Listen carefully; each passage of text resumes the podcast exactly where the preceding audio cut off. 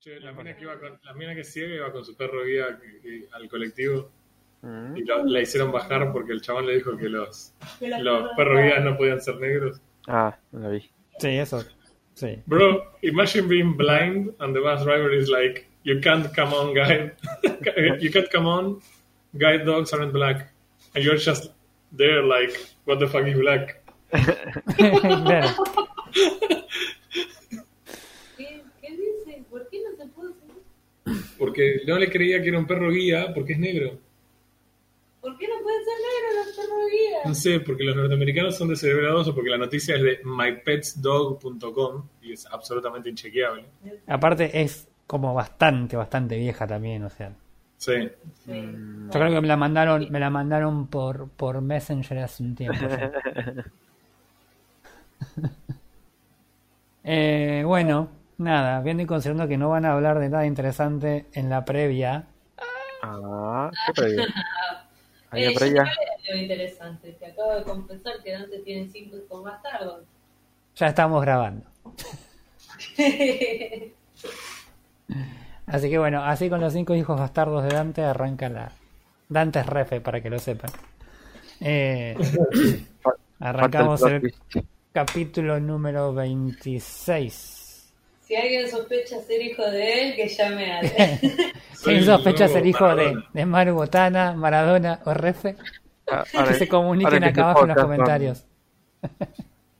Ahora empieza el. Eh... Bueno, ok. Eh, nada, capítulo número, episodio número 25 de AFK Gaming Podcast. Estamos con Refe, con Frodo barra Jackson barra el coreano y yo, Roy Mustang. Eh, ¿Qué han hecho esta semana, gente? Además de...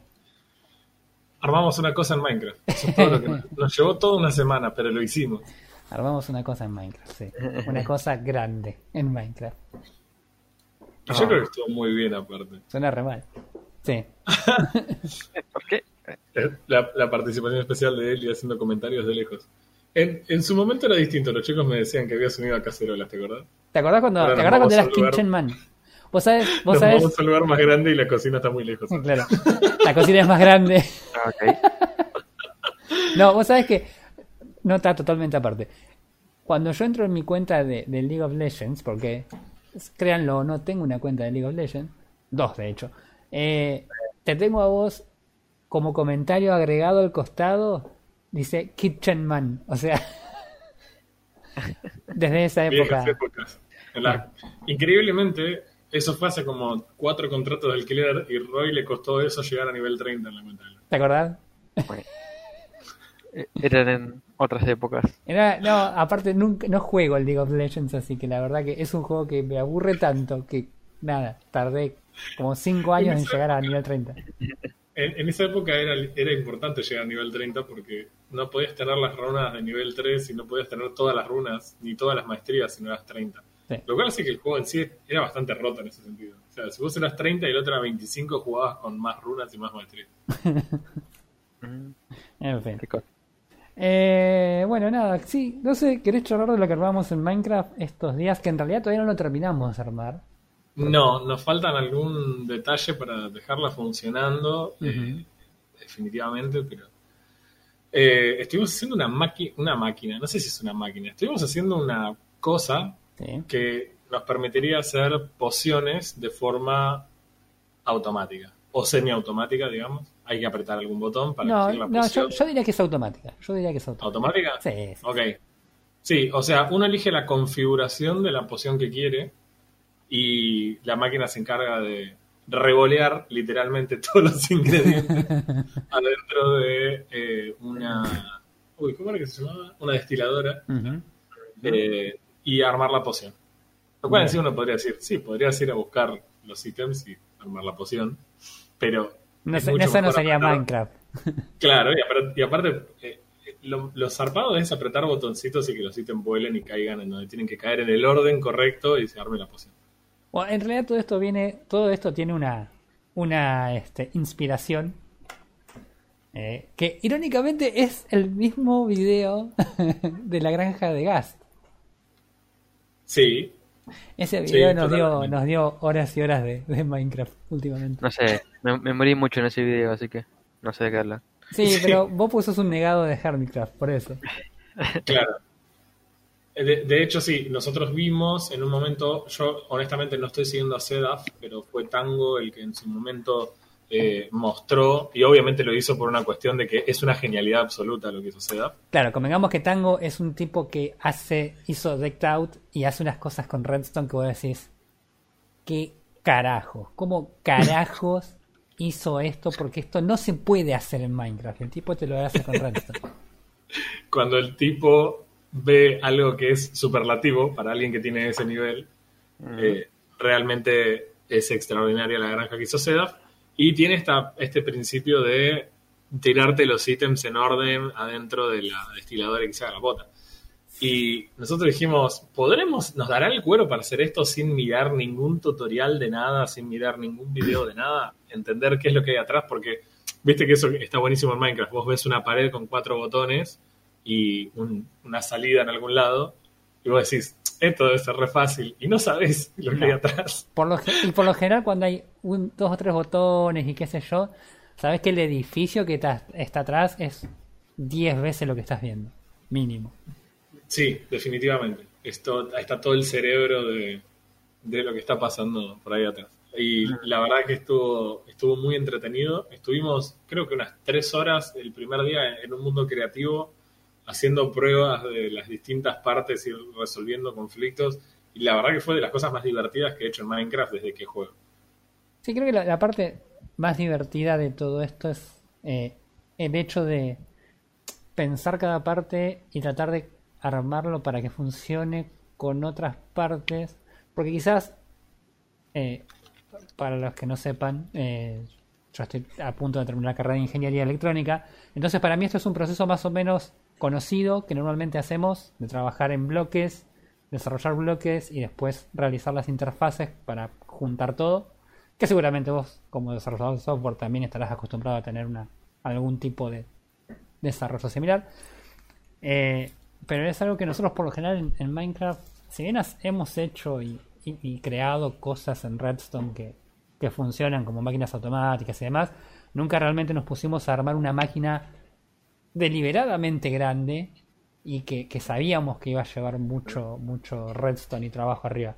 Entonces la verdad que no, eh, fue, fue todo un desafío arrancarlo de la nada y, y ver cómo se fue de a poquito armando hasta lo que hasta ahora hemos terminado de armar. Eh, la- yo, todo esto arranca con yo sentado en la PC, me llega un mensaje. Yo estaba estudiando, estaba hasta las bolas estudiando. Y me llegó un mensaje de Che, Roy, necesito si después te conectas un toque al Mine, así me, me comentás un par de cositas de Redstone que acá quiero armar.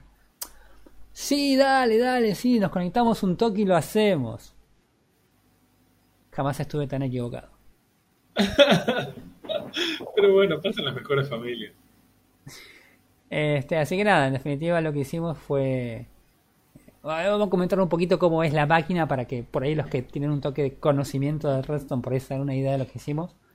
Pero básicamente la máquina lo que funciona con una persona que vamos a llamar el usuario, de quien vamos a considerar que tiene aproximadamente 8 de coeficiente intelectual, se acerca a un atril, elige una página, una página que representa la eh, poción que quiere armar, se mueve hacia un botón, en el botón puede elegir si la poción es arrojadiza o no, ¿era? No, Eh, sí, puede elegir si es arrojadizo o no. Sí. Después puede elegir si quiere que tenga mayor duración el efecto o si quiere que tenga mayor nivel el efecto. No Bien. son todos compatibles. bien. Pasa un tercer botón, el último en realidad, que cuando toca ese botón, el- la máquina empieza a funcionar, arma la poción y la persona espera del otro lado eh, en la destiladora que, que consiga la. que se cocine la poción, que, las, las pociones que está necesitando. Eh, nada, qué sé yo, el, el redstone detrás de eso, a- ahora ya habiéndolo hecho, parece re trivial. Pero mide 11 por 30. 11 por 30. Así, Literal. así que Oh, 11 por 30. Sí, y, y de, de hecho cuando lo terminamos de armar dijimos, che, esto quizás si lo hubiéramos cambiado de lugar, por ahí podría haber sido un poquito más chiquito. Pero eh, también estuvo, eh, eh, estuvo bueno un montón de cosas para mí en retrospectiva. O sea, eh, a mí, por ejemplo, me pareció muy copado que hayamos armado todo, pero en ningún momento en el creativo terminamos de, de ensamblarlo todo completo con todas las partes. Eh, fuimos resolviendo la, de a poquito cada una y dijimos, che, pará, esto, listo, ya está, resolvimos todos los problemas. Y fui y lo empecé a armar en el, en el mundo del el multiplayer que estamos jugando ahora. Pero, por ejemplo, en el momento de ensamblar todas las cosas, claro, hay algunas cosas que se nos habían escapado al principio por no haberlas probado nada más. No sé si escapado, pero era como, che, esto ni lo vimos Claro. probablemente lo hubiéramos resuelto ya.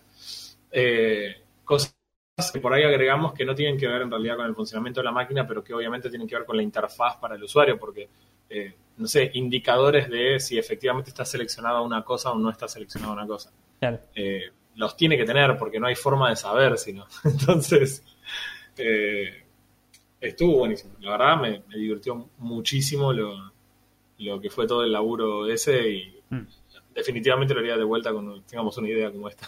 Sí, sí, alguna otra idea. A mí lo que me gustó fue la cuando cuando Minecraft se ponía en pedo Ah, y no, y- sí, ponías una, una fila de redstone y le ponías pistones abajo y todos se activaban y uno no por ahí. Pero no el último, ni- era como, no sé, este no anda. Claro, era como, a ver, eh, no, resulta que hoy es jueves, así que este pistón no anda. Era como...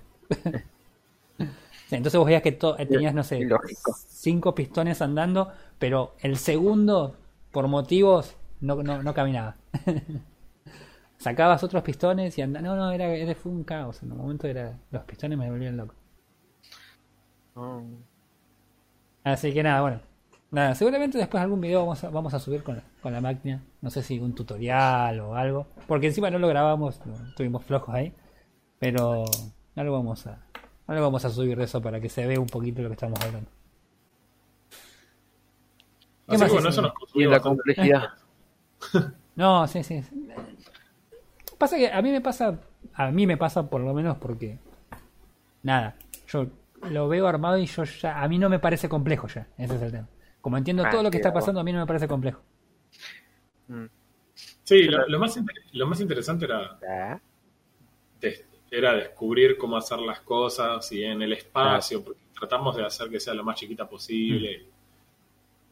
Eh, había un par de condiciones que queríamos hacer, o sea, no queríamos, por ejemplo, que los ítems de los componentes de las pociones eh, vayan todos directamente a parar a la salida y que después el usuario las, las tenga que cancelar si se había equivocado. Queríamos que todo quede preparado hasta que vos apretaras el botón de efectivamente hacer la poción. O sea, tratando de, hacer el lema del laburo que eh, es el usuario es un imbécil y va a tratar de hacer todo mal. Así que había que construir un sistema que fuera compatible con usuarios. Claro. La verdad fue muy, muy, muy divertido. Sinceramente, muy entretenido. Eh, sí, sí, sí, nada. Eh, no sé qué ibas a decir primo. que la veía desde arriba la máquina e Ujú. intentaba transformarlo todo con puertas lógicas. Claro. Y aún así sigo sin entender cómo funciona el Minecraft. No, vos Con sabés que, de- bueno, yo, yo, yo que estudio eh, eh, esa, esa rama, te puedo decir que si bien hay cosas similares en lo que es la, la, la lógica digital, no son trasladables uno a uno al, al ¿cómo se llama? al redstone. Por decirte una cosa, vos podés en, en lo que es electrónica vos lo que es, es electrónica digital trabajás con, con, con puertas y es como lo más básico, lo más sencillo de hacer. Vos tirás unos mapas de Carnot, haces un par de cuentas, tirás un poco de, de, de álgebra booleana y chao, y te armaste por ahí una función y la sacaste en un toque.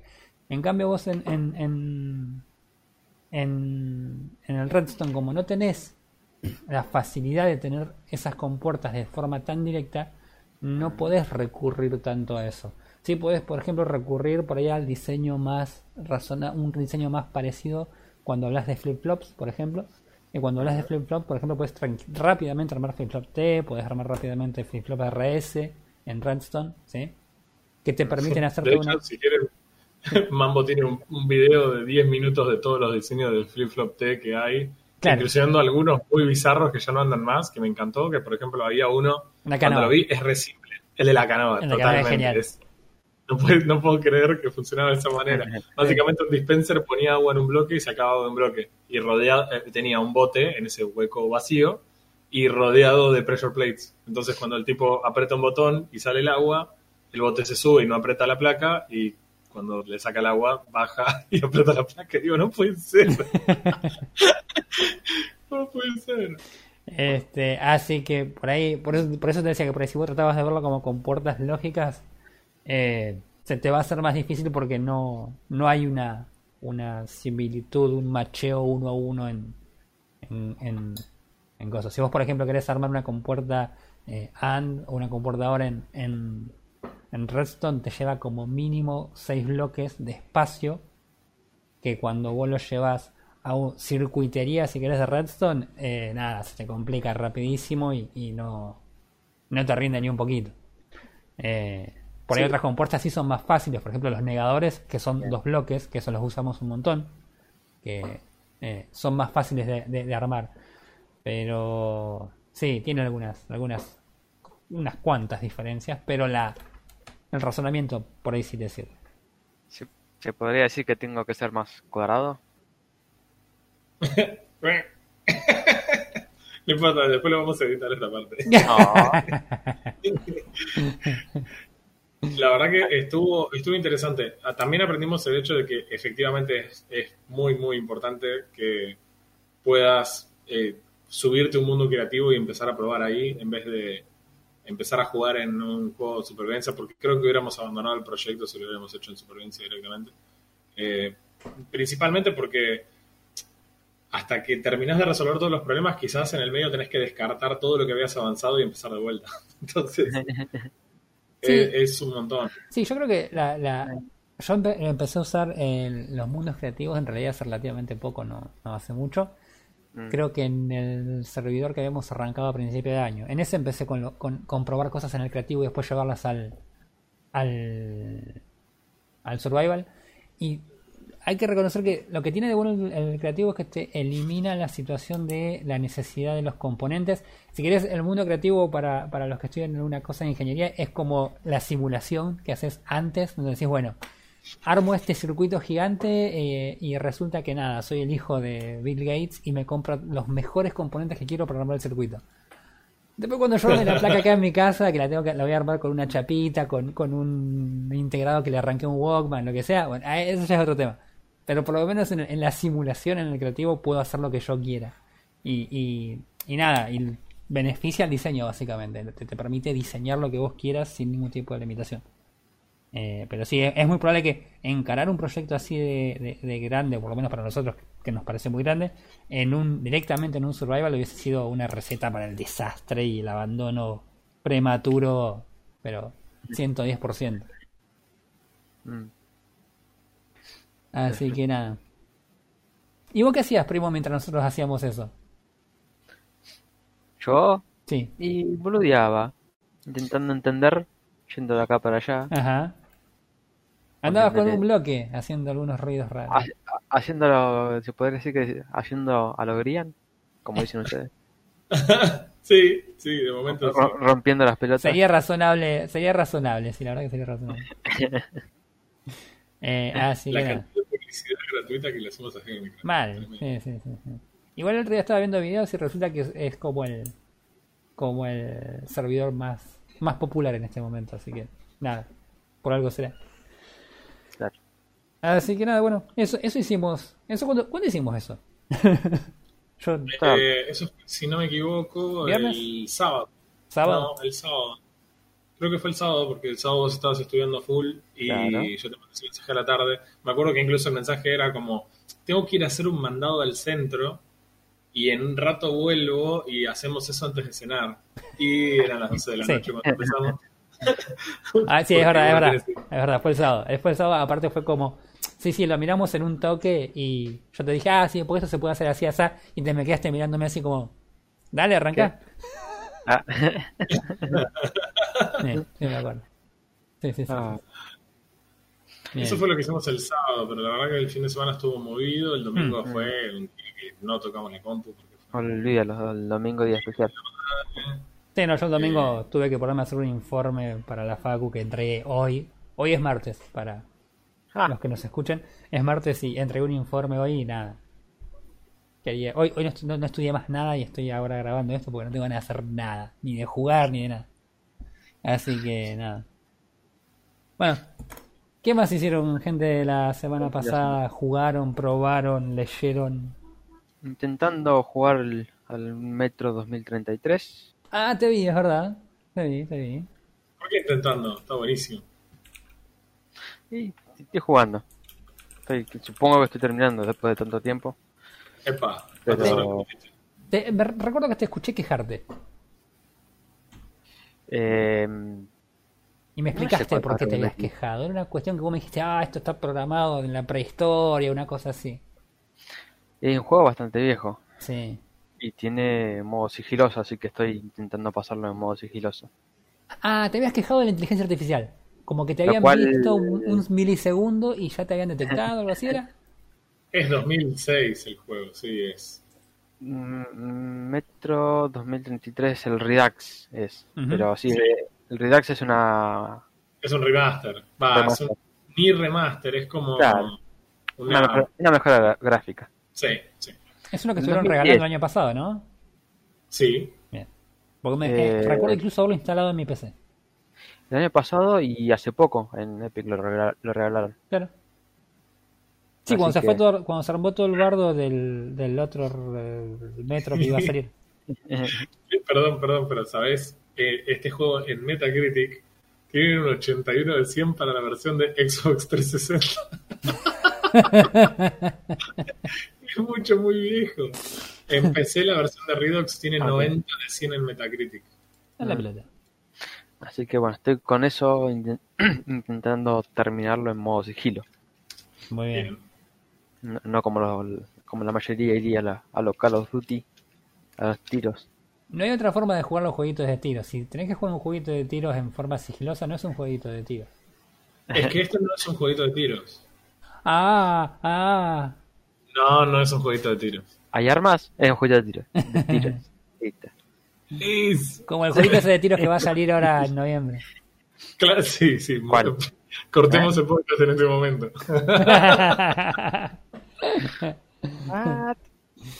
este... Así que- Bien.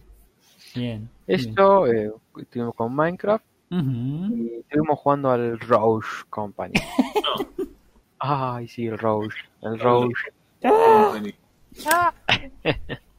Me va a dar un, un- ataque, así que vamos a decir correctamente el nombre. El Rogue Company, por favor. Está, mira, mira, lo voy a decir yo que soy el que menos shooter juega en este, en este Ujú. podcast. Y la verdad, es muy entretenido el Rogue Company. Es Eh, muy entretenido. hace muy bien las cosas que Valorant hizo muy mal. Justamente eso estaba pensando. Yo digo como diciendo, es parecido al Valorant, pero lo que le faltaba al Valorant para hacer el juego perfecto lo tiene el Rogue. Vamos, ¿quieren, quieren que, que ponga un, Perfecto, ser otro juego. ¿Quieren que ponga un clip acá de, de, de la reseña que le hice yo cuando entré en la closet beta? Porque dije literalmente eso, o sea. Sí, sí. La, la ventaja que tenías vos era que en el momento en el que vos empezaste a jugar la Close Beta, Valorant era lo que había salido y tenía, no sé cuánto, una semana o dos. Y era como todo el mundo estaba hablando de Valorant, incluidos nosotros que jugamos, nos, nos torturamos como dos semanas tratando de divertirnos en Valorant. Y fallamos. Eh, fracasamos con todo éxito. Pero la verdad es que está muy, muy, muy, muy bueno. Eh, iba a decir que quizás la peor de las cosas que tiene Rogue Company es el hecho de que cuando los equipos no están balanceados es obscena la diferencia y al ser tan dinámico y tan corto los mapas, te morís 20 veces y, y Sí. no te divertís. Pero usualmente no te pasa, podés divertirte mucho. Bueno, pero ahora que lo jugaron, quiero que me, que me respondan algunas cosas que yo había visto del juego y que por ahí no sabía cómo expresarlas. Mm.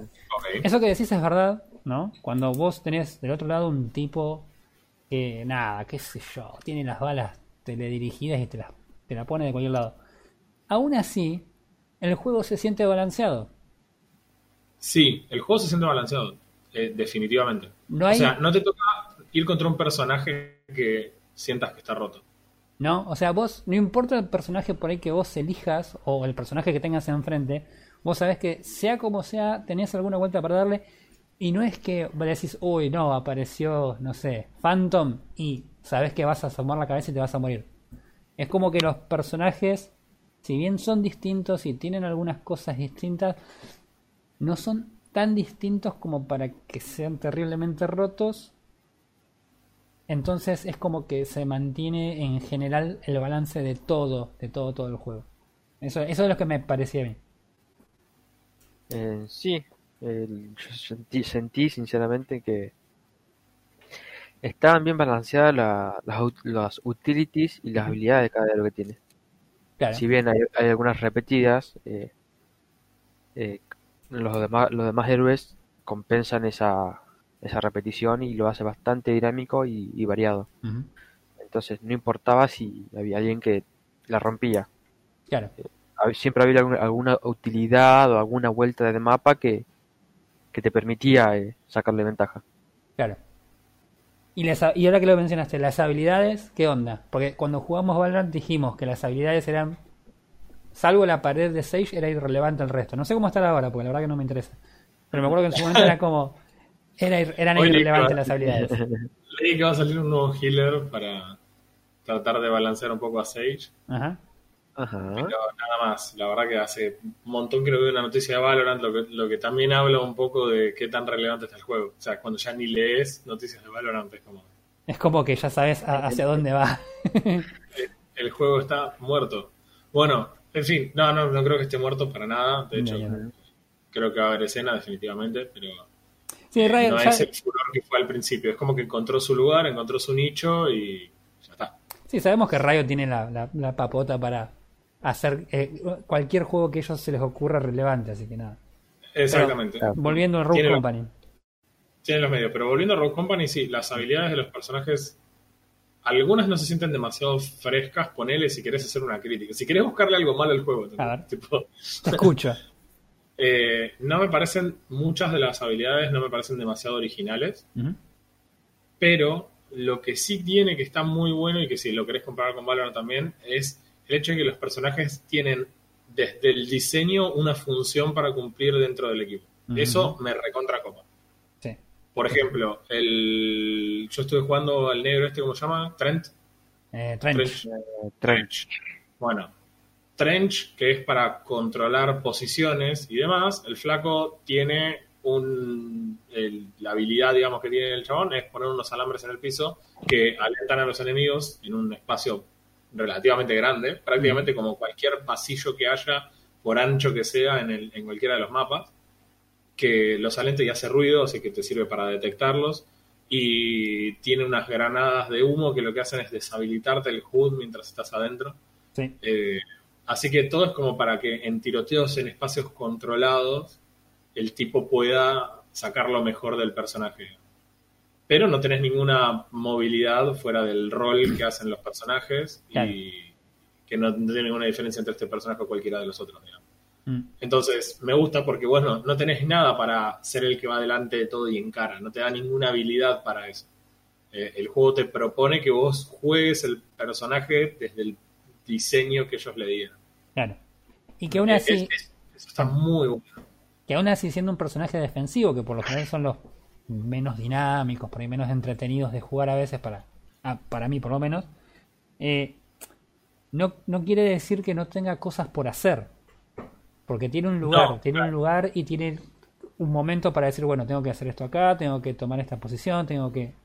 eh, Entonces es como que tenés los personajes básicos, ponle, tenés el, el- el sniper que sabes que va a tirar de lejos, tenés el, el- el tanque que sabes que va a ir de cara al- a, a los tiros, pero en general todos tienen su, su posición y al ser un mapas tan pequeños comparados con otros juegos, eh, no es que nunca tenés nada para hacer, siempre estás eh, haciendo algo hacia el objetivo de la, de la ronda.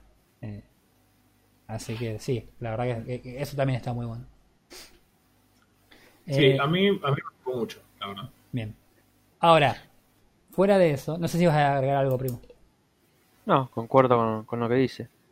Ade- Además de la, ¿cómo es?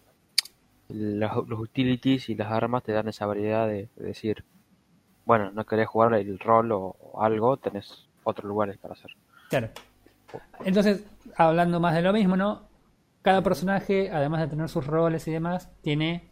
No, no es que puede comprar cualquier arma como, como en Counter o Valorant, sino que tienen dos armas. Tiene la principal y la secundaria, y, cada, y la principal tiene dos variaciones. Tenés dos que son principales, son armas pesadas por lo general. Eh, ¿qué, qué, qué les pareció el- el- la idea esta de que las armas estén también medio ligada al personaje, pero que aún así tengas una, una posibilidad de variar un poco. Y dependiendo, eso depende ya del gusto de cada uno. Si uno quiere jugar un Counter Strike eh, o Valorant, eh, como que es, es otra cosa. Pero, a ver, a lo que voy. ¿Te, te molestó no tener, Pero- decir que no tenés todas las armas, por ejemplo? No, no porque me permite, a mí me permite eh, pensar más, más, eh, más allá de decir, bueno, cómo tengo que armar y qué tengo que sacar. Con esto que me decías de que no te gustan mucho los, los PJ que son de soporte, los que curan. Eh, Jamás dije eso. Saint, eh, Saint, el, el de coso, Sí. El que cura de lejos. sí. el que Sí. cura lejos. Eh, tiene un arma de burst que Sí. no me gusta mucho y tiene un arma, eh, el arma, una de las armas principales que es la que hace daño. Que la mira no es una mira de tercera persona, sino es una mira de primera persona, lo cual me molesta porque pierdo todo el, el- eh, la vista periférica. Claro. lo cual es impo- y es importante en este juego tener una vista periférica porque te puede venir de espalda en cualquier momento. Sí, sí, sí. Eh, así que simplemente salgo con la secundaria. Claro. Sí, te voy a andar Eh, correr con la pistolita por todos lados en vez de usar la board, que es lo más mejor del mundo. Así que voy a pistolita, eh, uso utilidades, encontré mi modo de juego justo con ese personaje. Claro. Eh, y sinceramente no, no es algo que me moleste. Puede que solamente a algunos le va a molestar no tener, qué sé yo, el rifle, eh, el rifle de, de precisión del, de la Phantom. Claro. Capaz- que quiere curar y tener el el rifle de precisión para disparar de lejos. Y bueno, en, en cierto punto te ata a un, a un modelo de juego, claro. pero en otro punto es pensar. O sea, en un juego no es que te haga todo el juego. Claro, claro, tiene limitaciones, pero te da de todos modos opciones como para que vos digas, ok, puedo hacer esto, puedo hacer aquello. Claro. El ejemplo, me parece que el mejor ejemplo de esto es el caso del tanque. ¿Cómo se llama? El, Dima. Anvil. el O no, o. Anvil, el británico ahí todo grandote con todo el uniforme de escuadrón, eh, todo el equipo de escuadrón antibomba. El chabón tiene, eh, la especial es una barricada súper tecnológica en donde el chabón puede mirar, pero no se puede disparar otra vez, que obviamente recibe daño y se va rompiendo eventualmente, y que él tiene la opción también de romper el vidrio para disparar por e- sobre esto. Ah, no sabía esa parte. Sí, si la volvés a castear la habilidad, el vidrio se rompe y el chabón puede disparar a través de ese espacio. Ah, mira. Eh, Y usa, usa como cobertura. claro. Claro, pero ¿cuál es la funda lo- cuál es la función del chabón? No solo es estar ahí, sino es hacer lo que en, en el combate real se llama tren de fuego sostenido, que es cuando vos querés tomar una posición y para que los tipos no salgan, disparás continuamente hacia los lugares en donde los flacos están agachados para que los chavales no puedan salir Claro. y eventualmente los puedas flanquear. Por eso el flaco tiene una ametralladora que tiene como 150 tiros, pero que no hace prácticamente nada de daño. Entonces, tu objetivo no es ir y matar a todo el equipo como por ahí si tenés otros personajes ideales para matar, sino que es de vuelta, avanzo sobre una posición, estoy acá, cubro para que mi equipo pueda avanzar, cada cual tiene el rol determinado y las herramientas que se le dan ayudan desde el punto de vista del diseño a hacer lo que el personaje tiene que hacer en el, en el Claro. juego. Sin embargo, no tiene las limitaciones que por ahí tiene Overwatch al obligarte a hacer una meta y que los personajes están categorizados en clases y que solo tenés una cantidad de tipos de la misma clase en un equipo. claro. O sea, acá no lo tenés. Podría ser una composición que sea relativamente inútil, digamos, en términos de que te falten cosas y te sobren otras. Sí. Mm. Lo he Eh, visto. siento, siento que eh, la única cosa, no quiero decir desbalanceada, pero que me parece que la única cosa que el juego te fuerza es a piquear Saint en algunos modos. Saint es absolutamente necesario porque o sea, el poder revivirte, sobre todo el modo este que es el más entretenido, que es el que los equipos se enfrentan y tienen una cantidad fija de vidas. Claro. Sí, sí, en ese, en ese modo de juego donde lo- lo- los puntos y la victoria están directamente atadas a la cantidad de veces que puedes levantar a alguien, Saint es Y- vital. Sí, Literalmente. Es, Saint es fundamental. Lo otro que no hablamos, que por ahí es súper, súper, súper importante en este juego, es la cobertura. Eso es, tipo, te lo enseñan en el momento del tutorial y la cobertura es fundamental, porque a diferencia de muchos otros shooters del mismo tipo, vos te agachás detrás de la cobertura y si vos no podés ver cuando estás aga- agachado, usar la mira de tu arma tampoco te va a ayudar a disparar. Y acá los tipos, como en los Call of Duty y demás, cuando vos estás detrás de la cobertura, apretar el botón derecho va a hacer que tu personaje asome el arma lo menos posible y dispara desde la cobertura. Claro. Que es fundamental en el juego. Sí, fundamental En la, dentro de lo que es el juego. Y lo otro que tiene distinto es que como el juego se ve en tercera persona, tenés la opción de mirar desde el hombro derecho o desde el hombro izquierdo. Es verdad. Y eso es clave a la hora de generar ángulos de disparo y que tu personaje efectivamente cuando está atrás de, no sé, eh, imaginémonos donde gira un pasillo, la pared, depende de qué lado estés mirando, tu personaje va a poder disparar o no en ese ángulo. Claro. Porque, nada, por un principio simplísimo de apuntar con el arma literalmente a la pared. son Sí, sí. Al principio, al principio te pasa varias veces que cuando empezás a jugar le, le, le disparás a alguien así y de repente ves que te rebota la, la bala acá en la nuca y dices, la puta madre, esta pared del orto y te tenés que correr un poquito. Es hasta que no le va agarrando la mano, que creo que es una de las cosas por ahí más complicadas al principio, recordar que eh, tenés que ir rotando conforme a qué lado vayas. De hecho, yo ahí descubrí que me molesta muchísimo tener el, el- la- tener el arma, digamos, desde el hombro izquierdo. Me, me incomoda un montón. Entonces, el juego te va ofreciendo en casi todos los modos que vayas rotando las posiciones en las que saltás y demás, para que no sea siempre igual. Claro. Eso lo hace más dinámico, lo hace menos aburrido, pero aparte te obliga por ahí a recorrer el mapa en el sentido opuesto y siempre te hace ir del lado más cómodo al lado más incómodo. Claro. Eh, está bueno. está Te, obliga bueno. a tener, eh, a, a saber en general bien cómo mover el personaje. Hay juegos que vos por ahí podés lidiar solamente con correr como psicópata por el mapa, pero este juego te obliga a que sepas cómo eh, apuntar de qué lado, usar la cobertura y te obliga el juego porque si no lo haces te bajan a tiros. O sea, así de sencillo. Mm. Este, y la, y la mecánica esta de elegir del lado que llevas el arma es algo que cuando yo lo empecé a jugar dije, esto me va a complicar la vida porque era como, yo no estoy acostumbrado a esto, los shooters que yo juego son en primera persona y no, no, no, no, no manejo esta mecánica, pero es como nada, lo adoptás muy rápido y no, no, no, no, no te complica en ningún momento, por lo menos a mí. No, no, ni hablar. No, es, es una interesante mecánica nueva porque no he visto, en- no conozco ninguno que lleve algo así. Claro. Eh, que no se me había ocurrido tampoco. Eh, a esos juegos de tercera persona, Mm, que ves la cámara de arriba del PJ o, o te obliga de cuando apuntás verlo de un solo lado. claro. Y vos decís, yo qué- lo qué único buena que- idea. Claro, yo lo único que, recuerdo en tercera persona era uno que estaba, uno de zombies, que estaba hace unos ¿Cuál? años en Acceso 5, ¿cómo se llamaba? Acceso 5. Sí. Bueno, pero, pero era en tercera persona y no tenía esa mecánica. Sí, lo jugamos. Pero, Sí, eh, jugamos. uno de esos era que apuntabas y te obligaba siempre a una sola cámara. Claro. claro. Así que nada. Bueno, una, una buena experiencia. La verdad que el juego, leí algunas reseñas ahora que entró en Open Beta y eh, había leído la de PC Gamer que decía que era el, el juego de disparos relajantes y sin estrés que nadie sabía que necesitaba, pero que qué bueno que lo sacaron. Eh, Sí, por- sobre todo en el shooting es en el shooting es muy arcade. eh, a diferencia de quizás lo que es Valorant o lo que es CSGO o el resto. A mí por ahí lo único que me resultó un poco frustrante es que teniendo, por ejemplo, un Bolt Rifle y pegándole un tiro en la cabeza hagas tan poco daño que si el tipo recupera la cobertura enseguida se regenera, porque esto también hay que decirlo, vos recibís daño y después Claro. de un tiempo sin, sin recibir daño se regenera toda la vida de tu personaje. Mm. Entonces es como que a veces, ok, listo, si pegás uno o dos tiros en la cabeza igual no lo matás al tipo. Claro. Ni siquiera con tu arma mejorada al máximo y el flaco se esconde un rato y ahí es donde el juego, digamos, el disparo lo maneja de esa manera, pero por otro lado es, ok, está tocado el flaco, avancen porque tenés el lugar, o es donde tenés que usar por ahí los letales y demás. Claro. Eh, genera un poco de estrategia y no lo deja solamente en el shooting, que creo que es algo que realmente benefici- beneficiaría a Valorant.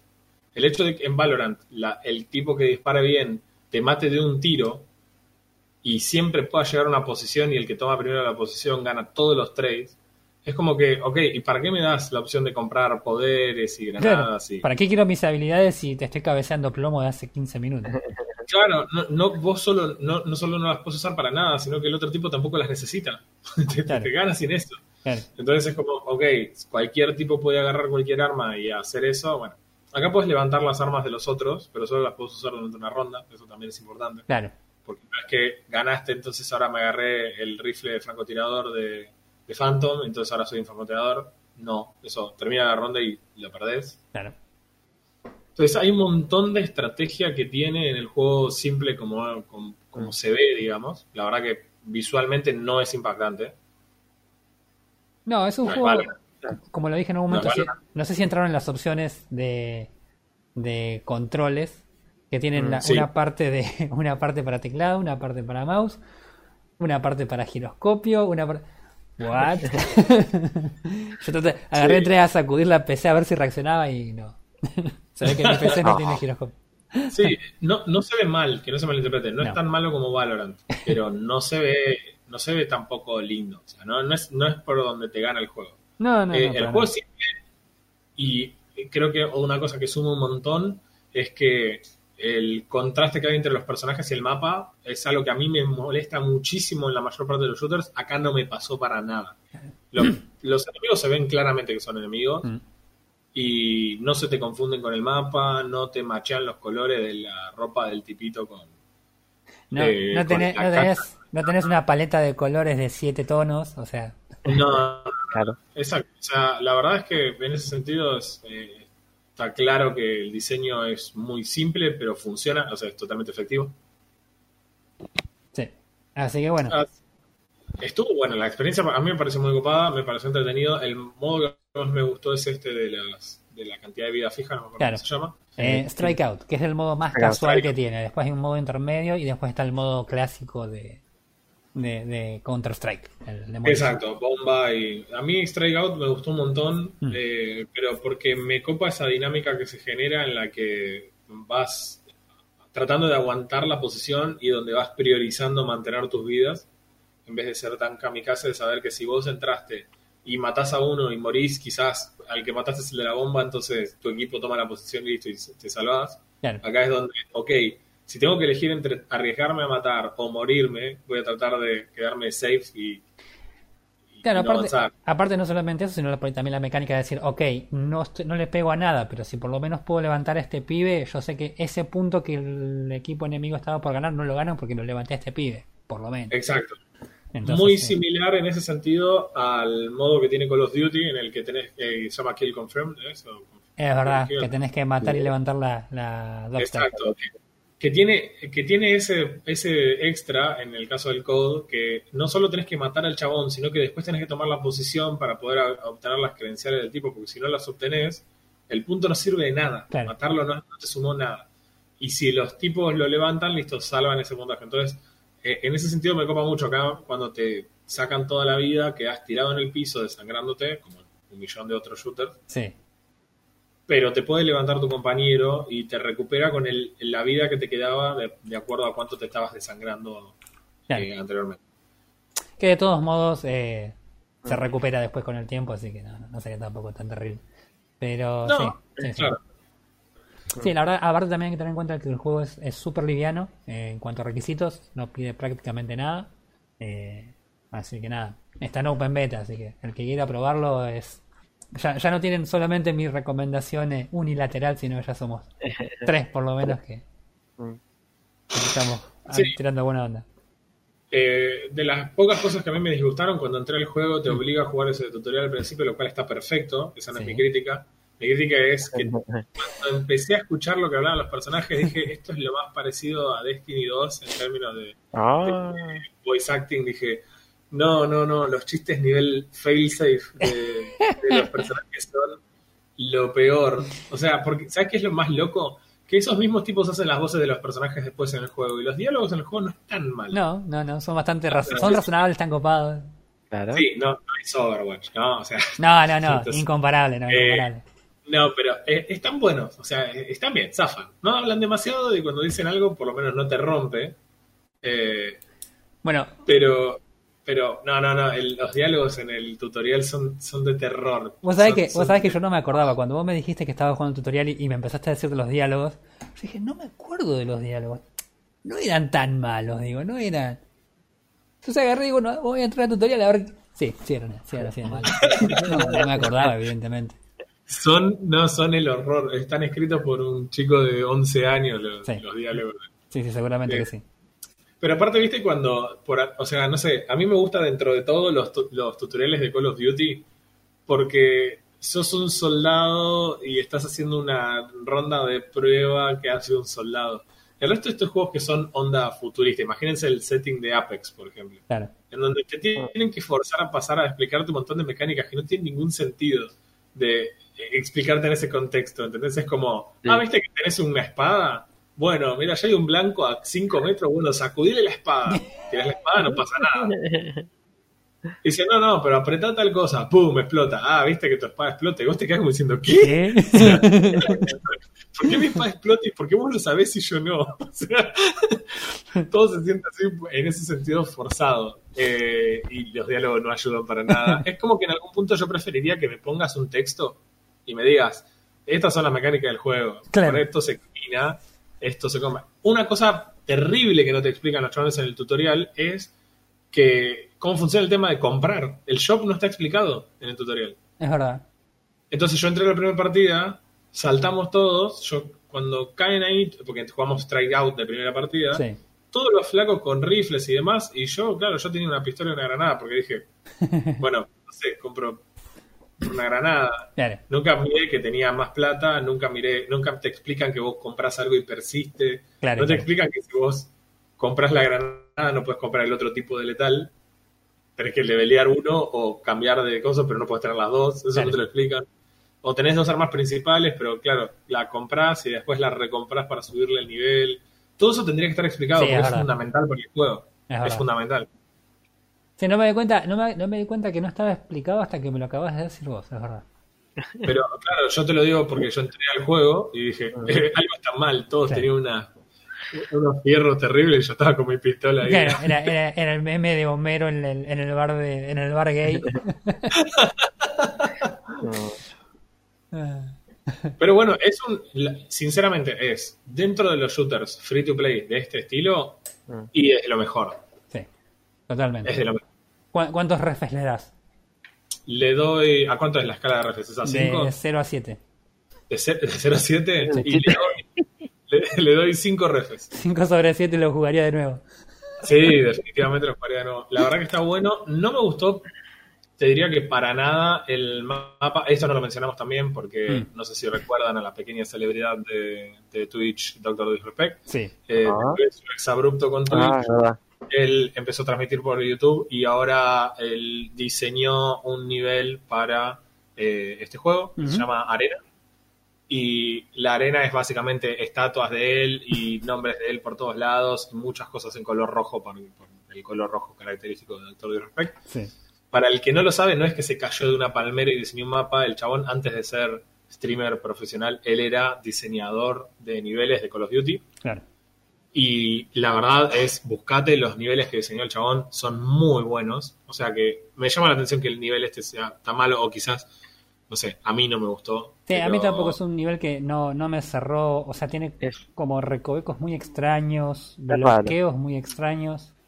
Es como que si, si yo pudiera partir el mapa en dos y la parte de interiores me parece que está bien, o sea, uno de los dos sites es un interior grande en donde se llega prácticamente al mismo tiempo y hay bastante cobertura de los dos lados y se pueden armar tiroteos estacionarios copados.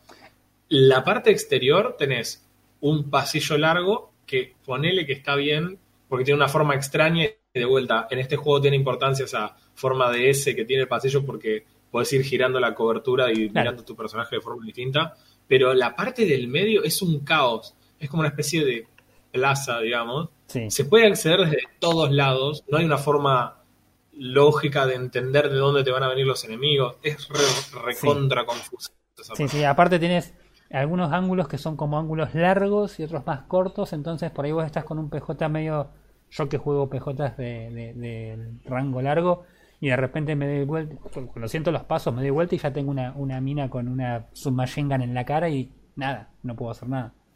Eh, sí, el, el mapa es, es- es extraño en ese sentido. Eh, los, los otros mapas se sienten mucho más balanceados que este. Eh, no sé si será por cómo lo. Si el tipo lo quiso hacer a propósito así, como digamos que el tipo cuando juega siempre se lo ve jugar partidas recontra frenética de lo que sea. Eh, lo cual no sería. ex- explicaría por qué el mapa es más o menos así, sobre todo la parte de afuera. Pero sí, no, no es el, mejor de los mapas del juego este, este en particular.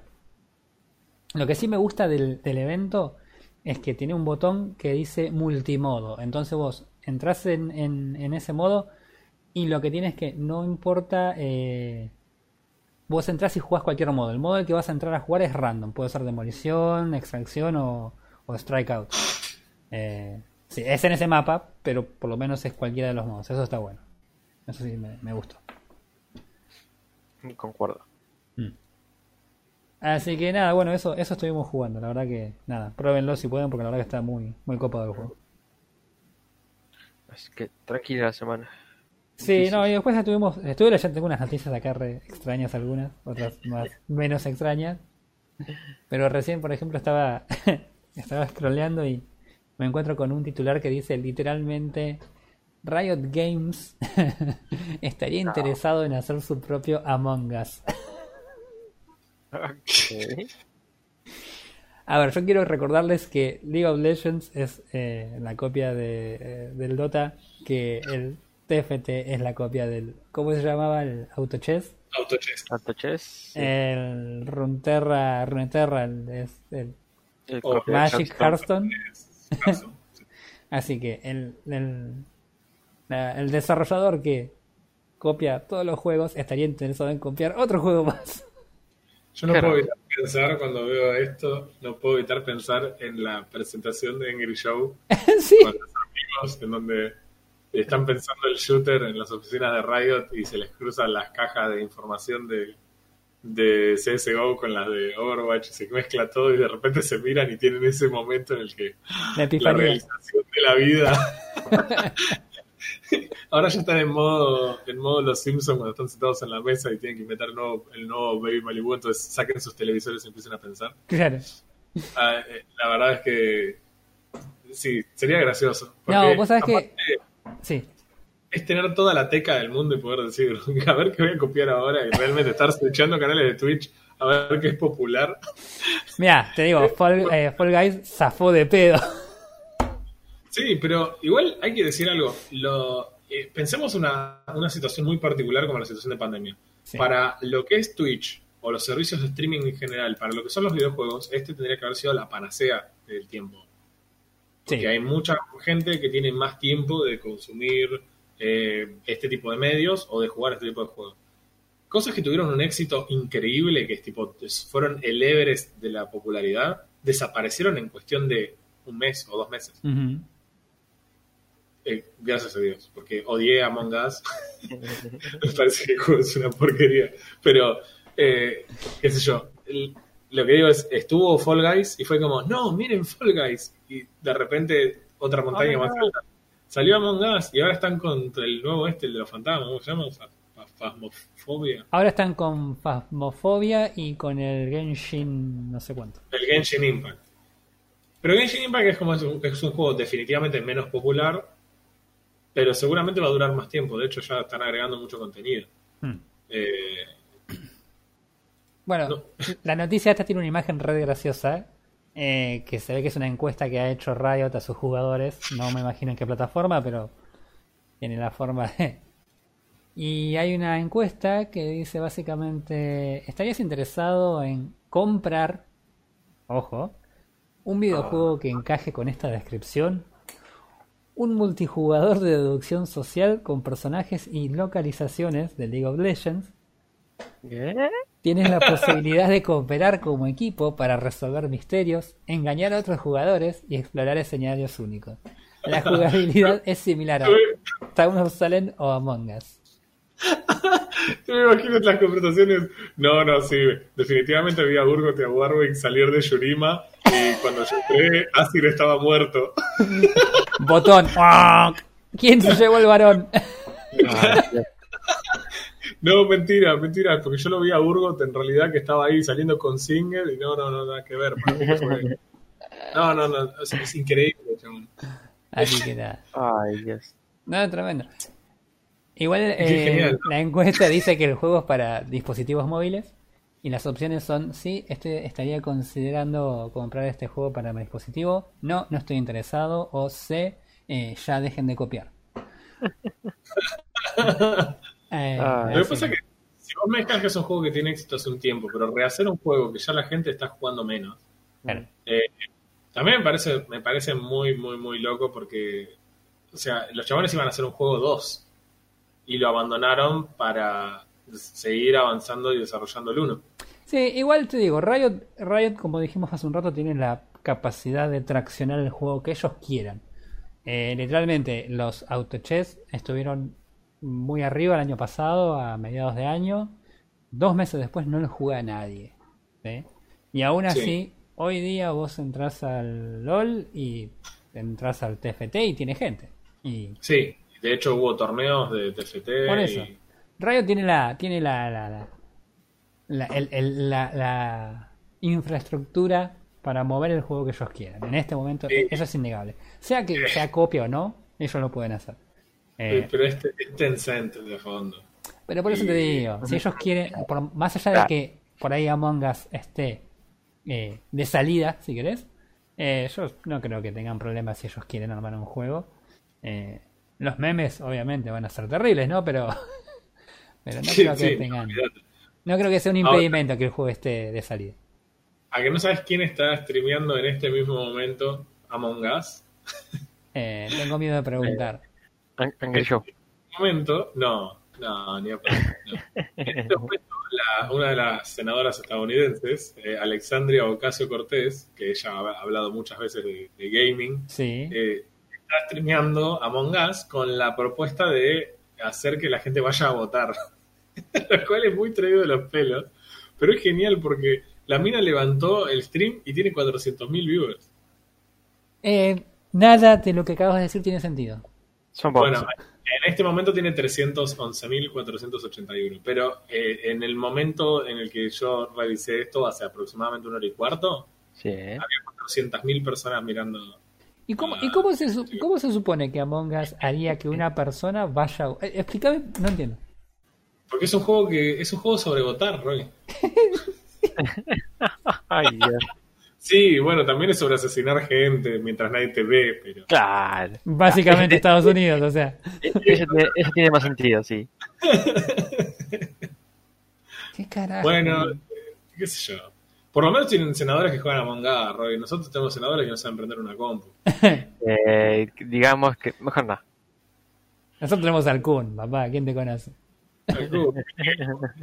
No, pero el Kun abrió su propio equipo de esports. Ah, ¿viste? Algo había leído. Y por lo que vi en la presentación, ¿en qué juegos vas a jugar? Sí. Era un compilado de todos los juegos que había. La verdad es que me pareció muy extraño. Mm. Eh, yo tengo una noticia. Yo, no- yo sé que probablemente a ustedes no les va a entusiasmar tanto como a mí, pero definitivamente lo tengo que decir. Porque un montón de ex desarrolladores de una empresa muy grande que empieza con B larga y que ahora es 99% china. Eh, pará, pará. Val- Valorant. Ah, no. Estoy hablando de Blizzard. Ah, Digamos esa que- otra empresa. Imagínense que eh, en un momento Blizzard hizo lo que para muchos fue el mejor juego de estrategia de tiempo real de todos los tiempos, hablando de StarCraft. Y eh, muchos de esos chicos después desarrollaron también StarCraft 2 y antes de eso habían desarrollado Warcraft 3 y su expansión Reign of Chaos. Bueno, la cuestión es que los muchachos se juntaron y dijeron, nos gustan mucho los juegos de estrategia, Blizzard, hagamos otro juego de estrategia. Blizzard les dijo, mira, tenemos un montón de países que conquistar, digo, un montón de juegos que codear, y por ende eh, China no nos deja hacer un juego de estrategia. Entonces los muchachos se fueron de Blizzard y fundaron su propia empresa. Ajá. Sí, inserten de, de Bender diciendo Mira, Lazar y Mujerzuela. Claro. Eh, y fundaron una nueva empresa que se llama Frost Giant Studios. Ok. Y cuando vos entras a la página frostgiant.com, te encontrás con un loop de video de fondo que lo único que dice todo en mayúscula es Real Time Strategy Returns. Y ellos proponen, si vas leyendo un poco, puedes leer quiénes son, pero básicamente eran managers de, de StarCraft 2 y Command and Conquer o desarrolladores lead y, y demás. Eh, se propusieron, por lo que dice acá, hacer un juego de RTS. Los tipos dicen no queremos inventar nada, queremos construir sobre lo que ya existe Mm. mm, en, en lo que es RTS. Y a mí obviamente me entusiasma porque es mi juego mi género de juego favorito es este. Entonces eh, estoy bastante entusiasmado con lo que los tipos estos van a, van a empezar a armar. Los tipos dijeron, che, vamos a hacer una empresa y vamos a buscar financiación para hacer nuestro primer juego. Y solamente consiguieron 4.7 millones de dólares Ah, para hacer el primer juego. Así que no sé, no sé qué van a hacer, un buscaminas. claro. Hijo de puta. Vamos a ver qué es lo que aportan. Yo querría, eh, mira lo que te voy a tirar, querría que vayan por el lado del juego que se llamaba Grey Goo, que lo, fue muy mal manejado porque era una empresa que no tenía espalda para, para laburar. Pero eso fueron las, las mayores innovaciones que yo vi en este género en un montón de tiempo. No rompía la idea del RTS de administrar la economía y administrar tu ejército, pero aportaba cosas como, por ejemplo, defensas móviles. Que vos Ah. armes una torre, pero en vez de tener una torre en un lugar, puedas construir un riel y esa torre cubra una línea en vez de, cosa. Yo dije, man, esto está buenísimo. Che, pará, pará, pará. Mientras estamos hablando, si bajás al fondo, al fondo, al fondo, al fondo, al fondo, al fondo de Mm. la página, hay una. Dice que Riot Games es inve- in- invierte en Frost Giant. Ya basta, Sí. Tencent. Claro, porque Tencent no deja que nada se le escape, entonces... Ay, Dios. Ah, Eh, Bueno, muy- interesante. está- Está, está muy buena la, la data porque la verdad que muy, muy piola. La verdad que sí. Eh, vamos a ver qué es lo que hacen. O sea, eh, yo sé que hay mucha gente que por ahí podés no, no ser un fan del, de RTS, pero si alguien te dice sale un Age, sobre todo con lo que fue el Definitive Edition, Vale. y te prendes un Age. Estos tipos, por los, los Mm. juegos que armaron, tienen un estilo bastante distinto a los del Age. El Age es un juego claramente más lento. Y los StarCraft eran mucho más dinámicos Sí. y dependían mucho más del micromanejo y de y del sí el, el Age es un juego más macro y el StarCraft definitivamente es un juego más de micro Sí. pero qué sé yo cada uno tiene su encanto a mí el Age me gusta mucho pero me gusta me da mucha gracia ver games de StarCraft y que los casters a los 3 minutos de partida digan no claramente va a ganar esta partida este ¿qué? ¿Qué, qué, no eh? fíjate, porque el, el MBC ya fue a construir un coso acá an- 30 segundos antes que el otro, entonces va a hacer esta estrategia y el otro está yendo tal y le va a caber. No, no pasó nada de eso todavía, pero va y pasa. claro. Los Ese tipos es ya lo sabían. Es muy técnico y requiere un montón de APMs y no sé, Sí. veremos qué es lo que... Vu- Vuelan los mouse. Sí, bueno, los mouse y los teclados. Mi teclado está pidiendo pistas ya hace un montón. Eh, Eh, así que bueno, vamos a ver qué onda, pero estoy bastante entusiasmado que alguien que ya sabe y ha demostrado muchas veces que hacen buenos juegos de estrategia arranquen de cero y que no tengan la agenda, entre comillas, porque bueno, Riot Games hay atrás, ¿no? Pero que no tenga en teoría la misma agenda que el resto de los de las empresas. Claro. Así que veremos qué onda. Pero para mí a- eso a fue la... eh, me, me trajo alegría leer esto. Vos te trajo alegría saber que nos estaban anunciando un shooter. Eso te trajo alegría. Alegría en tiempos de pandemia. Ah, No, la, la película. Ah, no. Ustedes tienen que aceptar que yo a los shooters que salieron en el último tiempo me copé a prácticamente todos. Sí, sí, sí, sí. sí. Sí. La verdad que en ese sentido sí. Eh, me, me divierten algunos shooters y es más, yo seguiría teniendo Warzone sobre todo para jugar Plunder Claro. si eh, no me ocupara la mitad de la máquina tener el, el juego Bueno, instalado. Pero largaron, largaron una, una actualización a la semana pasada de que supuestamente puedes desinstalar eh, varias partes. Puedes instalar el multiplayer y puedes instalar la campaña single player si querés. Y te queda únicamente el Warzone. Lo único que no puedes desinstalar es el Ah. Warzone. Ok, bien, perfecto. Así que, ¿Cuántos epa. pasamos? De- No, así que 120? calcula más o menos 300, 350 allí. Bueno, Algo Eh, así. y, y no solo eso, sino que la bronca que me daba a mí era que todos los días tenías un parche y era de 80 GB. ¿Qué, qué está, capo? ¿Quién parchea 80 GB por día? ¿Qué está haciendo juego de cero todos los días? Entonces era como, si no fuera por eso, realmente lo tendrían porque el Warzone me gustó mucho. Mm. Eh, pero a los shooters me estoy copando a todos. Es más, he hecho sacrificios dolorosos por instalar un shooter desinstalando Mm. eh, algún RTS. Pero, Sí. ¿Sabes qué tenemos pero que bueno, hacer? la- Tenemos que jugar un Age. Sí. Tendríamos, tendríamos que jugar un Age. Tenemos que- Tendríamos hasta- ¿Sabes qué tenemos que hacer? Tendremos que cerrar acá este capítulo, poner a descargar el Age y jugar. Y chao. descargar. Ajá. Yo, yo- yo En esta no- compu lo tengo. no lo tengo instalado. Ah, ay, me, me salió una ventanita. Ref está entrando a Age of Empires. ¡Oh, la puta madre! Ya, ya, mirá, ya empezó, ya empezó a jugar antes que nosotros ya nos ganó. Eh, eh, eh, pasa que Refe lo que hizo fue eh, abrir el juego antes que el resto de los competidores, así que estaría ganando la partida por. Así que bueno. ¿Qué va a hacer, muchachos? Bueno, eh, no sé si a alguno le queda algo más. Si No, no, no, ya, No, ya estamos. no, no. Tranquila la semana. Ya estoy pensando en Ley, así que ya no, ya no, no me acuerdo de nada. Eh, así que nada, bueno, entonces cerramos acá y nos vemos la semana que viene, que es dentro de cuatro días el domingo. Eh, Eso reduce el tiempo que tenemos para cosas. Digamos que es una semana de cuatro días, es como si fuese de Eh. feriado. Es lo, es lo planeado por ahora. A menos Eh. que pase algo más.